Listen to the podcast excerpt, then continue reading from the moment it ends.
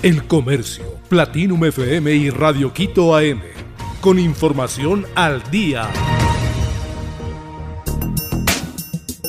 Gobierno acepta mediación de la Conferencia Episcopal Ecuatoriana para diálogo con la CONAIE.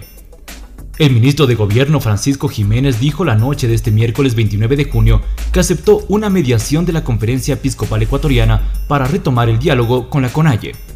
Este proceso inició a petición de las tres organizaciones en conflicto, CONAIE, FEINE y FENOCIN, que dirigen una comunicación a la conferencia episcopal y en función de esa respuesta y de la mediación explícita del gobierno nacional, hemos decidido aceptar esa urgencia y solicitar la mediación, dijo.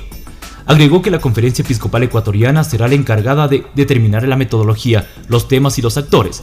Aún no se conoce el día, la hora y quiénes participarán de la mesa de diálogo.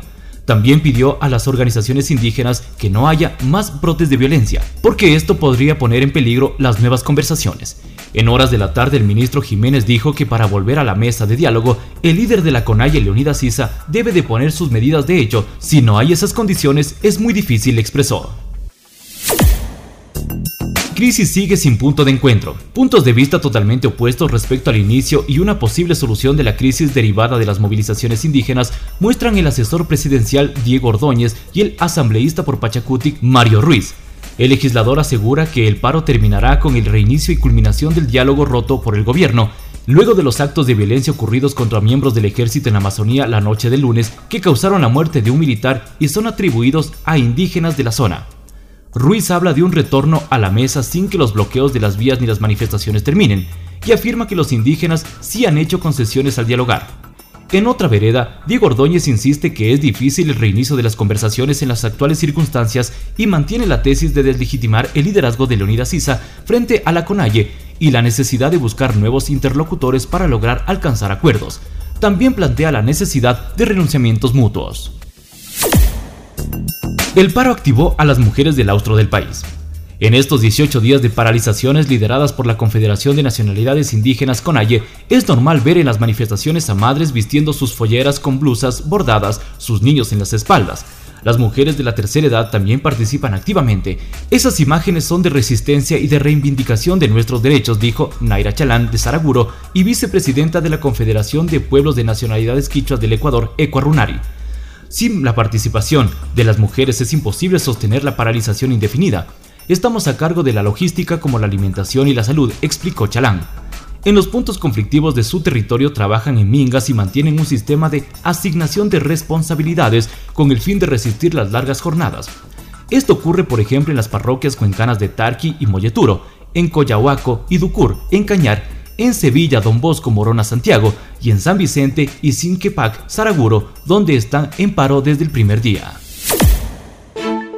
Debut y gol de Alan Franco en Talleres de Córdoba. Alan Franco tuvo una presentación inmejorable con el Club Atlético Talleres. El ecuatoriano marcó el tanto del empate ante Colón de Santa Fe en la Copa Libertadores. Este miércoles 29 de junio se jugó en el estadio Mario Alberto Kempes en Argentina la ida de los octavos de final de la Libertadores entre Talleres y Colón. El cotejo terminó igualado 1 a 1. Durante el compromiso, Alan Franco hizo su debut con la T y solo le bastaron 20 minutos para firmar su primer gol con el equipo argentino. Los sabaleros empezaron ganando el partido con anotación de Ramón Alival al minuto 60, tras un gran centro de Luis Miguel Pulga Rodríguez. Con dicha anotación parecía que el equipo visitante se llevaría una victoria importante que encaminaría su camino a los cuartos de final. Pero eso no sucedió. El ex independiente del Valle ingresó al minuto 70, se encargó de arruinar la fiesta de Colón. El ecuatoriano anotó de cabeza luego de un espectacular centro de Enzo Díaz al minuto 86. Woody Allen dice que perdió la emoción por hacer películas. Woody Allen podría estar considerando ponerle fin a su carrera en el cine. Así lo dejó entrever durante una entrevista virtual con el actor Alec Baldwin. La película que se prepara para dirigir en París podría ser su último proyecto.